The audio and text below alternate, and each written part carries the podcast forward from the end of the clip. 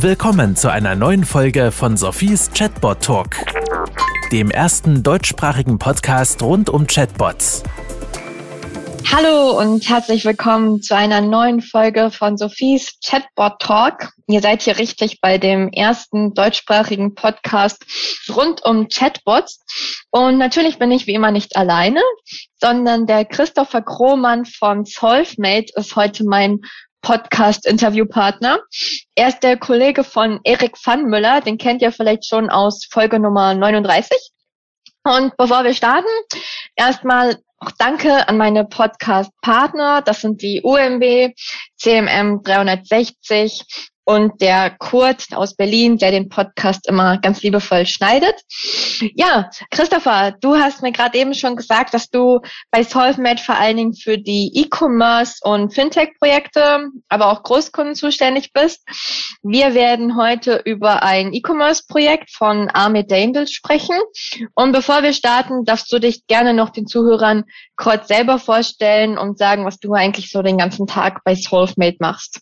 Ja, mache ich sehr gerne. Ähm, vielen Dank für die Einladung. Es hat mich sehr gefreut. Ich ähm, bin Key Account Manager bei Solvemate. Wir sprechen gerade jetzt aktuell von Corona viel mit äh, Online-Shops, E-Commerce-Unternehmen, aber auch großen Retailern, die jetzt, äh, sage ich mal, den E-Commerce für sich entdeckt haben und natürlich jetzt auch die Herausforderungen haben, dass mit vielen Bestellungen auch viele Kundenanfragen kommen ja, meine Aufgabe ist es so ein bisschen den, diesen Kontext zu verstehen, ja, in dem sich der Kunde auch aktuell befindet und dann ganz speziell für diese Situation, in der sich der Kunde befindet, eine geeignete Chatbot-Lösung auch ähm, vorzuschlagen.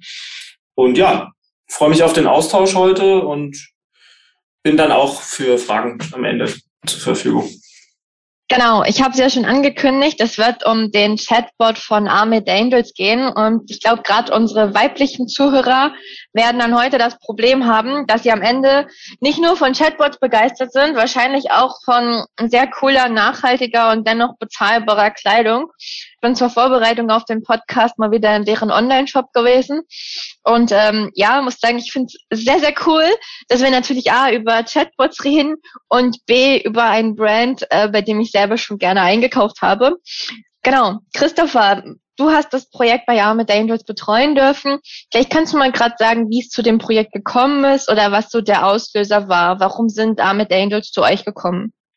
Ähm, ja, also es war im Prinzip pünktlich zum Weihnachtsgeschäft letztes Jahr, wo, wo Armed Angels dann wohl ähm, festgestellt hat, dass viele der Anfragen repetitiv sind, die reinkommen, wo gefragt wurde nach dem Lieferstatus, wo denn die Ware ist, ähm, wo das Paket ist, wo Rechnungen angefragt worden sind, einfach viele administrative Anfragen. Und aufgrund dessen und aufgrund des Zusammenarbeit mit, mit OnRunning ist Armed Angels dann über unsere Webseite gekommen und hat einfach eine Anfrage gestellt. Im, im Prinzip äh, kannst du auf der Softmate-Webseite einfach mal ein, ein kurzes Video anfragen, wo wir zeigen, wie ein eigener Chatbot auf der eigenen Webseite aussehen kann. Und so sind dann die Dinge ins Rollen gekommen. Super. Das heißt, Sie sind dann euer Kunde geworden. Ja, wie ist das Projekt abgelaufen und was kann vor allen Dingen der Chatbot jetzt? Du hast gerade schon sowas gesagt wie Lieferstatus. Und wird's genutzt? Was sind die Mehrwerte? Ja, also ähm, Armed Angels ist so einer meiner ersten äh, Kunden, die äh, den Chatbot eingesetzt haben. Und ähm, alleine die, der Entscheidungsprozess, also es ist ja nicht so, dass man äh, sich eine, Chatbot-Lösung anguckt und äh, sich dann direkt auch für einen entscheidet, sondern man muss ja erstmal äh, gucken, was gibt's denn für Chatbot-Anbieter am Markt, äh, was können die und was brauche ich eigentlich am Ende des Tages, um mein Team auch zu entlasten.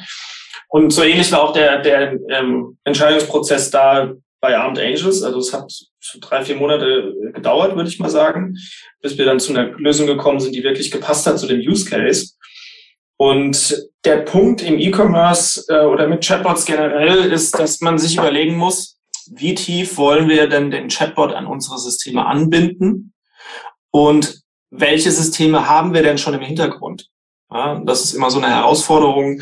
Ähm, Gibt es Ticketsysteme, die im Hintergrund eine Übergabe bekommen sollen? Gibt es äh, CM-Systeme, die diese Informationen haben, wie den Lieferstatus oder auch Rechnungen, die man da abfragen kann. Und aufgrund dieser Grundlage ergibt sich dann im Prinzip so ein Strategieplan, den man mit dem Kunden dann einschlägt. Ja, also ich entwickle dann immer einen Projektplan äh, mit dem Kunden, wo ich in der Regel auch versuche, das Ganze dann schrittweise auszurollen. Das heißt, du kannst äh, den Chatbot, also ich kann jetzt nur vom Software-Chatbot sprechen, aber den kannst du in verschiedenen Stufen ausrollen. Und im Prinzip kannst du ganz simpel anfangen und äh, eine FAQ dynamisiert abbilden, also dass du über Multiple-Choice-Fragen und Antworten dem Kunden im Prinzip eine Führung gibst, die idealerweise auch auf mobilen Endgeräten gut zu bedienen ist, also mit dem Daumen gut klickbar ist. Und dann führst du den Kunden schon an eine, an eine Lösung, ähm, idealerweise innerhalb von zehn Sekunden. Das ist so der erste Schritt, den wir gehen. Ja. Okay, das heißt, ich werde kurz unterbrechen. Mhm. Ähm, du redest hier von regelbasierten Chatbots, richtig? Ja, genau. Der Chatbot ist, der hat einen dynamischen Entscheidungsbaum. Ähm, ich gehe mal davon aus, dass seine Community sehr äh, aufgeklärt ist. Wenn Sie die vorherigen Folgen gehört haben, ja. Also es gibt ja verschiedene Chatbot-Technologien. Ähm, es gibt ja dynamische Entscheidungsbäume, es gibt statische Entscheidungsbäume und es gibt ähm, die komplexeren NLP-Bäume. Und ja, das ist so die Grundlage, mit der man anfängt. Also du hast einen dynamischen Entscheidungsbaum und basierend äh, dessen führst du den Kunden schnellstmöglich an die häufigsten 20 äh, Anfragen, an die Lösung dafür. Damit fängst du an. Okay, das habe ich schon häufiger gehört, auch selber mit Kunden gemacht, mhm. dass ich dabei immer erlebe, dass Kunden sich das so einfach vorstellen, ach, ich tue alle FAQs mal irgendwie, ich sage immer, in den Chatbot quetschen. Mhm. Habt ihr das auch so gemacht oder habt ihr vielleicht festgestellt, dass man die Fragen und Antworten noch irgendwie, ja, ich sag mal, Chatbot-gerecht aufbereiten musste? Genau, also es ist wichtig, dass ähm, die meisten Unternehmen haben ja eine FAQ-Seite. Jetzt ist es so, die FAQ-Seite, die ist ja meistens statisch und enthält unglaublich viel Fließtext. Es ist natürlich wichtig, wenn ähm, man von dieser sehr simplen Integration äh, ausgeht und eine FAQ abbilden will, dass der Text, der am Ende angezeigt wird, sehr stark reduziert ist. Ja, der muss kurz und prägnant sein, der kann, der sollte aufgelockert sein, vielleicht mit Emojis. Und ähm, das Wichtigste ist, wenn wir mal an uns selbst denken, an unser eigenes Kaufverhalten, du hast ja eigentlich keine Lust, großartig ähm, dich mit dem Chatbot zu beschäftigen, wenn du weißt, da, da sitzt ja auch gar kein Mensch hinten dran, sondern du willst eigentlich nur eine Chatbot-Lösung, die dein Problem oder dein Anliegen möglichst schnell löst und das Ganze dann aber auch noch so ähm, abbildet, dass das Ganze auch Spaß macht. Ja, und das ist auch diese Guidance, die wir geben. Packt da nicht zu viel Text rein, macht es kurz und knackig und lockert das Ganze ein bisschen mit Emojis auf und ähm, wertet das Ganze dann aber auch aus. Ja, also was ich dabei sehr gelungen finde, es sind zwar zum Teil wirklich lange Texte, muss ich sagen, was sie aber gut geschafft haben, sind passende Emojis zu verwenden mhm. und wichtige Worte immer fett schreiben. Das hört sich jetzt so trivial an, aber das ist in den seltensten Chatbots findest du einfach mal ein wichtiges Wort fett beschrieben. Und mit Emojis, das finde ich auch sehr clever gemacht, nutzen sie hier nicht diese klassischen Smiley lachen, Smiley weinen, sondern sie nehmen viel eher Zeichen. Also ich sehe gerade, wenn zum Beispiel die Bestellung unterwegs ist, dann gibt es so ein fahrendes Auto. Ja, und äh, finde ich sehr, sehr ja ansprechend, wie sie den gestaltet haben. Genau, also das sind, äh, sage ich mal, kleine Tweaks, ja, mit dem man aber einen großen Effekt hat. Ganz einfach, weil es im Chatbot ja auch eine Persönlichkeit gibt. Und der Chatbot heißt ja auch Mate. Ja, der heißt jetzt nicht 24 Stunden Selbsthilfe, sondern ähm, wir empfehlen auch immer, um die Akzeptanz zu steigern, ist ja auch ein ganz wichtiger Faktor, dass die Kunden auch einfach mal Lust haben, den Chatbot auszuprobieren, dem halt wirklich eine Persönlichkeit zu geben. Ja, und das schaffst du eben durch äh, einen Namen zum Beispiel, ein catchy Name und ein paar Emojis und lockeren Text. Danke. Das hatten wir jetzt nicht abgesprochen. Wir haben eigentlich wenig abgesprochen. Aber das ist ja auch genau das, was ich so gerne habe, wenn die Bots ihre eigene Persönlichkeit haben. Ja. Da muss man dann gleich noch sagen, wie ihr die gefunden habt. Aber ähm, kommen wir mal zurück zu den dynamischen Antwortbäumen. Da sind jetzt so die häufigsten FAQs drinne. Mhm. Ich habe jetzt aber gesehen, bei Ahmed Angels kann ich sogar meine Bestellnummer tracken, richtig? Genau, ja. Das war eine spannende Entwicklung weil wir messen natürlich, wenn dieser Chatbot einmal äh, aufgesetzt ist, in, in seiner sehr simplen Form, das geht relativ schnell. Also nach vier Tagen kannst du so einen FAQ-Chatbot dann schon online stellen. Meistens ist er auch auf der FAQ-Seite, einfach um ihn, um ihn mal auszutesten. Und dann merkst du relativ schnell, was sind so die häufigsten äh, Anfragen? Ja, um was geht's denn den Nutzern von dem Chatbot eigentlich? Und da hat sich relativ schnell rausgestellt, dass die meisten wissen wollen, wo denn ihre Lieferung ist. Kennen wir ja vielleicht selbst, ja. Wir haben was bestellt und es kommt einfach nicht an und wir wollen wissen, wo es ist. Basierend auf dem Reporting, was wir dann gemacht haben, hat sich dann relativ schnell rauskristallisiert, dass es ein Mehrwert wäre, wenn wir dem Kunden hier noch ein bisschen mehr Informationen zur Verfügung stellen. Und da haben wir dann über eine Schnittstelle diese Funktion mit eingebaut. Ja, das heißt, ähm, das Backend wurde über eine REST API angebunden und wir können dann Parameter aus dem Backend ziehen, sowas wie Zahlstatus, Bestellstatus, Versandstatus. Wir können dann sogar den DHL-Tracking-Link übergeben. Und der wird dann einfach einmal angelegt. Ja, können, können auch wir machen oder die IT macht selbst. Der Effekt ist aber enorm, weil der Kunde kann dann über seine Bestellnummer, er muss sich halt identifizieren am Ende, wenn es klar ist, dass er seine Bestellnummer haben möchte. Das kann zum Beispiel die E-Mail-Adresse sein, das kann die Bestellnummer sein. Ähm, wichtig ist nur, dass es eindeutig, dass man es eindeutig zuordnen kann. Und dann spielst du dem Kunden genau diese Informationen, die er braucht, für den Self-Service zurück. Okay, ähm, sehr gut. Also vielen Dank. Ich glaube, wir haben schon häufiger über Anbindung geredet, aber noch nie eine so ausführliche Beschreibung, wie ihr das wirklich gemacht habt, bekommen. Und was ich sehr, sehr clever finde, dass du gesagt hast, ihr habt es erstmal ausgewertet. Mhm. Ich bin nämlich auch ein Fan davon, dass man erstmal sagt, okay, wir starten erstmal einfach. Vielleicht interessiert ja die Kunden gar nicht der Lieferstatus. Und ja. wenn wir dann merken, okay, alle klicken drauf, dass wir dann sagen, gut, jetzt ähm, lohnt sich Zeit und mehr Budget um den, äh, ja, den Prozess auch noch zu automatisieren. Kommen wir mal so zu den ganzen KPIs. Wenn du jetzt gerade sagst, ja, ihr analysiert den Bot, äh, was habt ihr denn da sonst noch so rausgefunden oder vor allen Dingen, wie ist der Erfolg von dem Bot? Ja, also im Chatbot-Umfeld ist eine ganz zentrale KPI der Self-Service, also die Self-Service-Rate. Kennst du den, kennst du die Self-Service-Rate oder soll ich dich da kurz abholen? Mich musst du nicht abholen, aber vielleicht den einen oder anderen Zuhörer. Das ist ein guter Input. okay. Also ähm, meine Empfehlung ist es immer, wenn, wenn sich die Community für Chatbots interessiert, lasst euch erklären, wie der Chatbot auf eine hohe Self-Service-Rate kommt und ähm, wie die gemessen wird. In unserem Fall ist das so, wir haben mit äh, gerade E-Commerce-Unternehmen, wo dann schon so eine Funktion drin ist, Self-Service-Raten von 80 Prozent.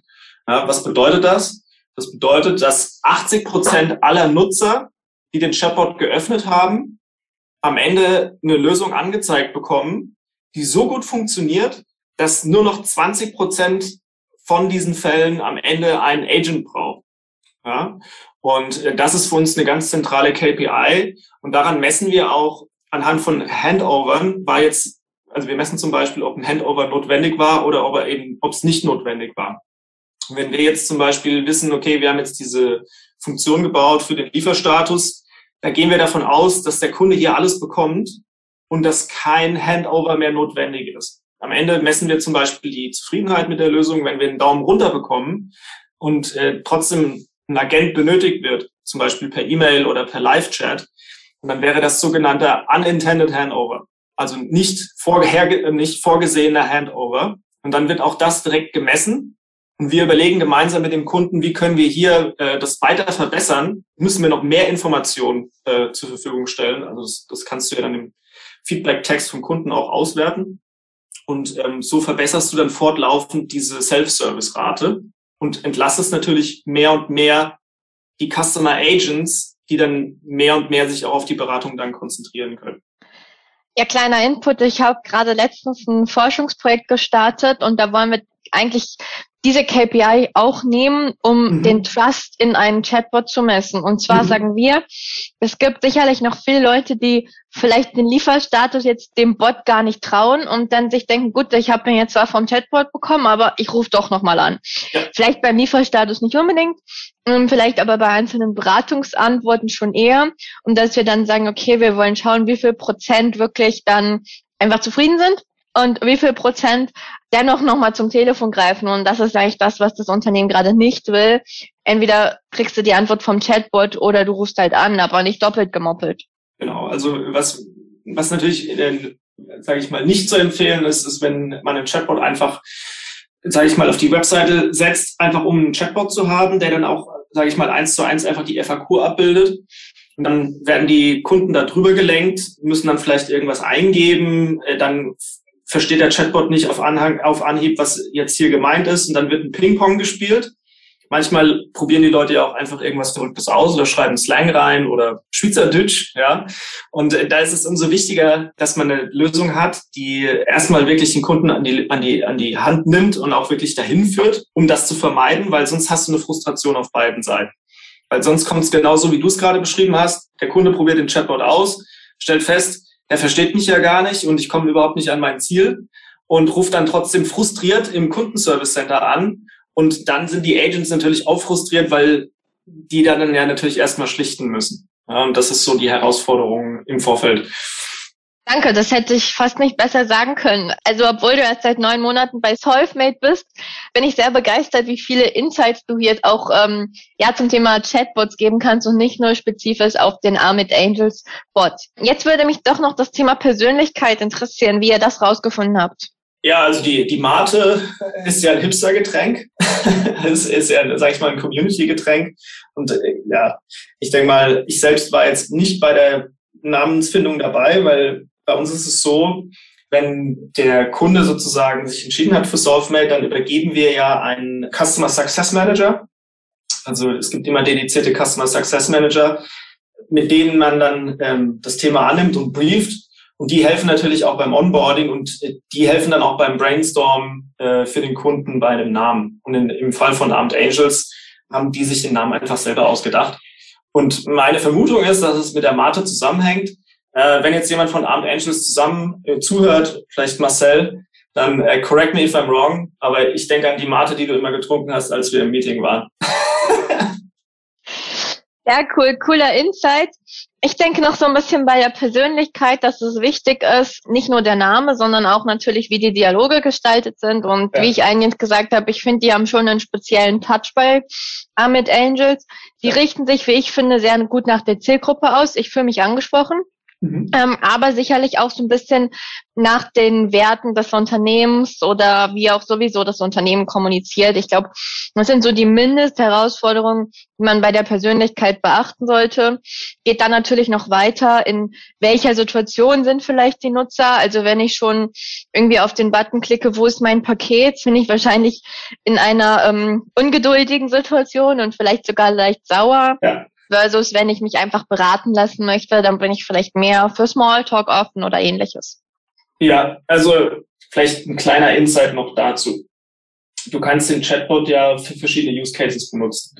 Meistens wird er ja benutzt, um den Kundenservice zu entlasten und administrative Anfragen automatisiert zu lösen. Meistens geht es da halt um Lieferstatus. Und das hat man auch bei Armed Angels gesehen. Nachdem wir diese Funktion hier eingesetzt haben, sind die Tickets um 30 Prozent zurückgegangen. Alleine durch diese eine Funktion. Das ist natürlich ein super geiler Impact. Aber nichtsdestotrotz kannst du den Chatbot natürlich auch nutzen für Omnichannel-Strategien. Ja, du kannst ihn benutzen, um den ähm, bei WhatsApp einzusetzen. Ähm, du kannst ihn benutzen, um die Fälle, die über den Chatbot reinkommen, zu priorisieren. Wenn du zum Beispiel, also wir starten immer mit Multiple Choice und die Auswahlmöglichkeiten, die am Anfang im Chatbot angezeigt werden, das sind die am häufigsten geklickten und hilfreichsten Auswahlmöglichkeiten, die der Bot sozusagen ausgewertet hat. Ja, und ähm, wenn du jetzt zum Beispiel weißt, okay, der Kunde, der hat jetzt kein Anliegen zu seinem Lieferstatus, sondern er möchte eine Produktberatung haben. Ja, der interessiert sich zum Beispiel für die Nachhaltigkeitsmode, der interessiert sich für die Supply Chain, der interessiert sich für, den, für die Herkunft. Und dann findet ein ganz anderes Handover statt als ähm, in diesen administrativen Tasks. Ja, und so kannst du, können wir dann natürlich äh, definieren, hey, pass auf, wir können den Chatbot auch als Lead Generierungstool ähm, sozusagen verwenden und wissen, wenn das ein Kunde ist, der sich für die Produkte interessiert, dass wir den lieber direkt an einen Agent weiterleiten, das jetzt Live-Chat ist oder Telefon, der sich dann aber auch die Zeit nehmen kann, weil ja die administrativen Tasks automatisch über den Chatbot gelöst werden, der sich dann die Zeit nehmen kann, um den Kunden dann auch richtig zu beraten. Ja, der kann dann vielleicht auch Upselling machen, der kann Cross-Selling machen, der kann so ein bisschen aus dem Nähkästchen plaudern der kann dann auch die, die Unternehmensstory besser kommunizieren. Und das ist immer ganz spannend, mit den Kunden dann halt zusammenzuarbeiten und zu überlegen, ähm, wie kann man den noch einsetzen? Ja, auf welchen Seiten setzen wir den ein? Welchen Use Case soll der haben? Ja, danke. Ähm, ich glaube, ich könnte noch unendlich lange mit dir weiter diskutieren. Ich weiß aber, dass unsere Zuhörer meist so eine gewisse Aufmerksamkeitsspanne haben und dies irgendwann ähm, überschritten oder läuft gegen Ende. Insofern würde ich gerne die Folge auch demnächst beenden. Aber ich möchte dir gerne noch die Chance geben, nochmal so das Wichtigste, was du unseren Zuhörern mitgeben möchtest, zusammenzufassen oder das, was wir vielleicht bislang vergessen haben, nochmal zu erwähnen. Gibt es da noch was von deiner Seite aus? Ja, also seit meinen neun Monaten im Chatbot-Bereich äh, sehe ich immer wieder die, die gleiche Herausforderung. Ja, klar, äh, die, die Kunden fangen an, ihren Online-Shop zu skalieren oder auch im Retail-Bereich, äh, sage ich mal, eine Omnichannel-Strategie aufzusetzen, aber sind dann überfordert mit den Tickets, die dann auch äh, gemeinsam Hand in Hand damit kommen. Und dann fangen sie an, sich mehr oder weniger gezwungenermaßen äh, mit dem Chatbot-Thema zu befassen. Habe ich schon oft gesehen. Meine ganz klare Empfehlung ist, wenn man sich mit dem Thema Chatbot auseinandersetzt, sich immer Case Studies anzugucken. Gibt es Kunden, die vergleichbar sind? Wie gut ist der Chatbot zu trainieren? Ja, kann ich den selbst trainieren oder brauche ich ein ganzes IT-Team, ähm, was vielleicht äh, die, das NLP-Feature fortlaufend trainiert? Und dann muss man sich selbst natürlich auch so einen kleinen äh, Entscheidungskriterienkatalog erstellen und anhand dessen fällt einem dann die Entscheidung auch leichter, weil wir wissen ja, im Moment ist der Chatbot-Markt ja total überflutet und jeder hat so seine Stärken und Schwächen. Wenn man sich aber so einen Katalog vorbereitet und dann kann man da für sich selbst relativ leicht äh, die richtige Lösung finden. Ja, das ist so wie mit äh, Deckel und Töpfen. Es gibt für jeden Topf den richtigen Deck. Bin ich absolut deiner Meinung. Ähm, wie gesagt, ich glaube auch jetzt bei allen Zuhörern, nicht jeder muss jetzt einfach sagen, Chatbot, ich mache das jetzt genauso wie mit Angels und nennen den wahrscheinlich auch noch gleich, sondern ihr müsst da wirklich schauen, was ist euer Use Case, was ist auch der perfekte Technologieanbieter für euch, genau. was ist das perfekte Team und ähm, ja, vielleicht auch wie viel Budget habt ihr. Ja, insofern, ich würde sagen, Christopher, es hat mir enorm viel Spaß gemacht. Ich hoffe, wir bleiben auch weiterhin so im Austausch. Ich bedanke mich bei allen Zuhörern. Ich bedanke mich natürlich auch nochmal bei unseren Podcast-Partnern UMB, CMM 360 und Kurt, der den Podcast immer liebevoll schneidet. Und wünsche allen noch einen ganz tollen Tag und freue mich wie immer auch über Feedback oder Themen, Wünsche und sonstiges. Ähm, ja, danke euch allen. Danke für die Einladung. Das war Sophies Chatbot Talk. Kennst du schon Sophies Buch Digitale Freunde? Darin erfährst du alles darüber, wie Unternehmen Chatbots erfolgreich einsetzen können. Bestelle jetzt dein Exemplar auf Sophies Webseite www.100mark.ch.